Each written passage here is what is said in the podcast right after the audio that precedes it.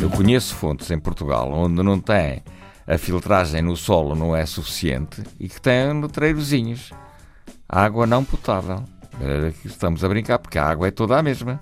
A água do, do globo. Do globo é toda a mesma. E mesmo a sua renovação via condensação e via chuvas não, não chega para. Não chega.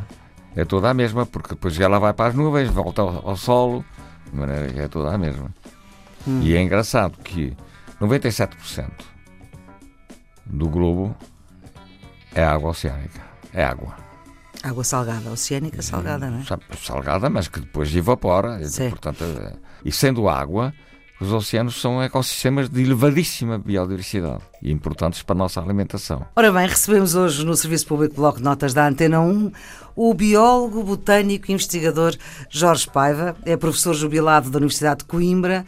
Graças a ele, Há 140 novas espécies de plantas que têm nome, porque uh, foi o professor que lhes deu. Integra o Conselho de Ética da Universidade do Minho e o Conselho Público do Pavilhão do Conhecimento, o Centro de Ciência Viva. É um homem de saber, é um homem que tem uma história de vida intimamente ligada às plantas e aos seus mistérios.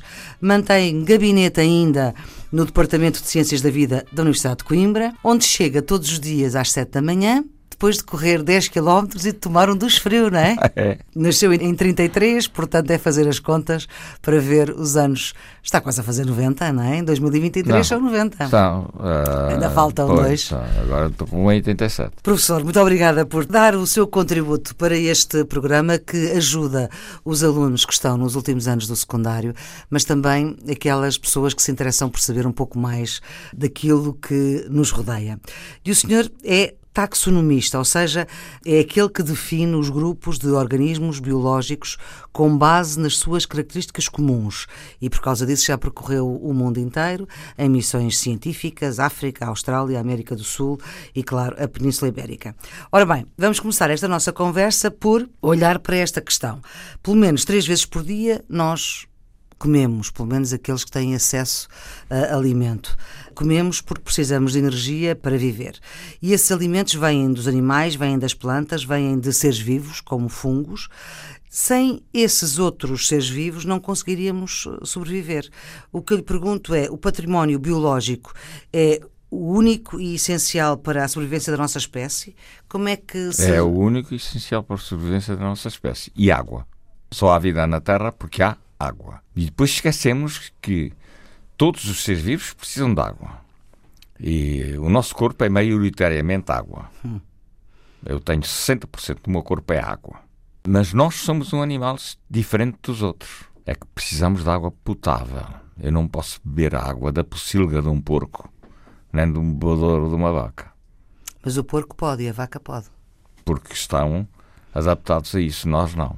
Hum. E estamos a sujar a água que existe no globo, quimicamente e até de maneira sólida. Sujamos com o quê? Com os pesticidas? Este é um dos problemas com... que eu costumo referir quando vou às hum. escolas, porque certo. eu vou às escolas normalmente na minha atividade cívica ambiental. Não é? Hum. Um bocadinho, estou um bocado desiludido com isso, porque eles ficam incentivados, mas depois, quando crescem, bombardeados com esta sociedade de consumo que nós temos, hum. não é? com os anúncios e tudo, esquecem. De maneira que isso é uma desilusão muito grande. Eu vou às escolas que é para que depois, quando eles, aqueles que vão chegar a cargos públicos de decisão, terem a noção do que está a acontecer. Hum. E depois esquecem. Quando chegam aos cargos públicos, esquecem. Exato, é? esquecem. Quando o professor diz que nós estamos a sujar a água, portanto, estamos a sujar a água com químicos, não é? Os pesticidas para. Eu devo dizer que depois da Revolução Industrial, portanto, emitimos 18, é? para a atmosfera cerca de 72 mil produtos químicos que não estavam lá. E como na atmosfera se formam as gotículas de água, onde isto fica dissolvido e depois chove, aconteceu aquilo a que chamaram chuvas ácidas, que agora hum. diminuiu porque tomou-se um pouco de juízo. E que eu não chamo chuva ácida, eu chamo chuva porca. E isso contaminou fontes. Eu conheço fontes em Portugal onde não tem a filtragem no solo não é suficiente e que têm letreirozinhos água não potável. Estamos a brincar, porque a água é toda a mesma. A água do, do globo? Do globo é toda a mesma. E mesmo a sua renovação via condensação e via chuvas não, não chega para. Não chega. É toda a mesma, porque depois ela vai para as nuvens, volta ao, ao solo, de maneira que é toda a mesma. Hum. E é engraçado que 97% do globo é água oceânica. É água. Água salgada, oceânica salgada, não é? Salgada, mas que depois evapora. Sim. Portanto, e sendo água, os oceanos são ecossistemas de elevadíssima biodiversidade e importantes para a nossa alimentação. E é o que me dói também nas televisões, a rádio abusa mais. Deviam dar determinados programas à hora nobre, não é? Uhum. Que as pessoas ouvem todas.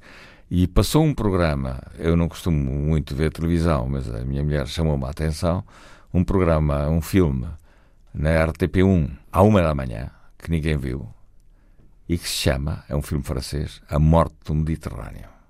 Eu depois fui ver, eu que sou ambientalista, fiquei aterrorizado.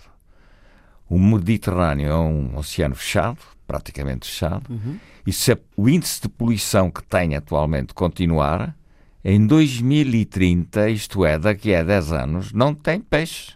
Isto é aterrador.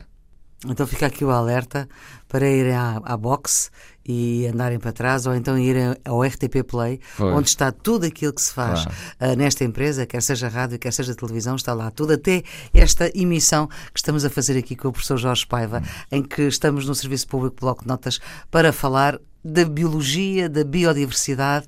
E agora vamos falar de uma coisa que tem a ver também com água, que é o mundo vegetal.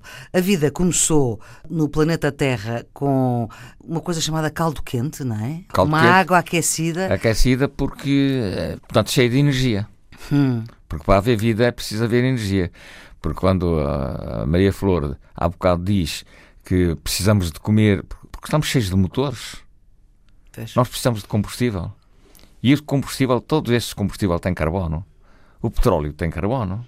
Mas nós também. A gasolina tem carbono, não é? E vem, e vem também do, dos produtores. Os produtores são eh, as plantas, os seres verdes são produtores, produzem a biomassa. E, portanto, hum. os animais não são capazes de fazer isso, só tem uma solução: comerem plantas ou comerem animais que já comeram plantas. Pois. E as florestas. A vantagem do mundo vegetal é que produz a sua própria comida, não é? nós grande, não. Exatamente. Nós temos é. que ir buscar lá, não é? Nós somos consumidores. Nós somos consumidores. Portanto, nós só produzimos que é dióxido de carbono. O que nós produzimos é porcaria. o que nós produzimos é porcaria, não é? Portanto, não, não, dá para comer, não é? Não dá para comer, ao contrário do mundo vegetal, onde, onde podemos comer. Mas então, este caldo quente é água, é energia solar e é o princípio da vida na Terra. Sim, que uh, começou na água. Começou na água. E, e é aí que é surgem que, as plantas, não é? E depois, e depois é que os seres vivos se vão preparar para saírem do meio aquático para a parte terrestre que não estava ocupada. E então foi quando aparecem os seres vasculares, quer dizer, com vasos para transportar a água para todo o corpo.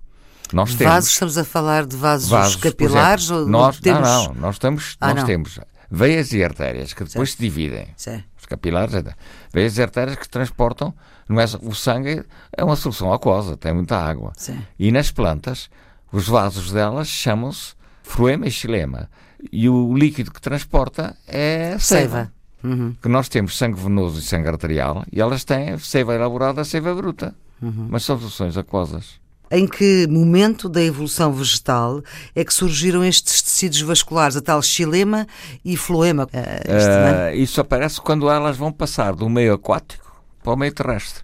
Uhum. E as primeiras plantas vasculares isso era uma coisa que eu às vezes brincava com os alunos, perguntava-lhes.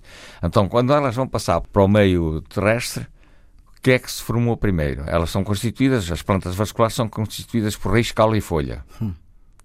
Qual é o primeiro órgão? Elas só tinham caule, só tinham caule. Como é que tinham um caule ca... sem raiz? Elas só tinham caule, não tinham raiz. Tinham um caule aéreo, que se supunha que devia ser verde, para serem produtoras, onde tinham os esporanjos para dar esporos, e um calo subterrâneo que nós chamamos rizoma. Por exemplo, um calo subterrâneo é batata. A batata é um rizoma, não é? Uhum. Felizmente há ainda, eu já colhi isto nos trópicos, plantas só com calo. Diz felizmente porquê? Felizmente porque assim demonstramos que a suposição que tínhamos, que o colo subterrâneo não era verde e o colo aéreo era verde, hoje ainda existe. São epífitas, vivem em cima, de, normalmente em cima de árvores. É? E onde é que descobriu isso? Onde é que... Nos trópicos. Nos trópicos. Uh, por exemplo, o Santo Tomé tem. São Tomé e Príncipe. E, eu tenho a viva lá na, em Coimbra. No, no, no, departamento, sim. Só tem caule. E esporanjos e o tal caule subterrâneo. Então, como é que absorvia a água do solo? Tem uns pelinhos que chamam rizoides, não são raízes. São os pelinhos. O caule subterrâneo é horizontal para segurar os que vêm no, que saem da terra para, e que são aéreos, não é? E que, que são aéreos têm que ter clorofila para, para serem produtores. Para serem produtores. E depois é que esses alguns ramos vão achatar e dar as folhas. Mas essa planta é, é muito diferente de outras? É, é só tem caule. E o caule até ainda é de uma ramificação primitiva, porque as árvores, por exemplo, não é, têm um tronco principal, depois uhum. ramifica. Aquelas não. Tem, o, o ramo vai se dividindo dicotomicamente em dois, depois torna-se a dividir em dois, que é para poder receber bastante sol para poder para criar mais matéria, não é? Exato. Muito obrigada, nós vamos é. ficar por aqui nesta nossa conversa.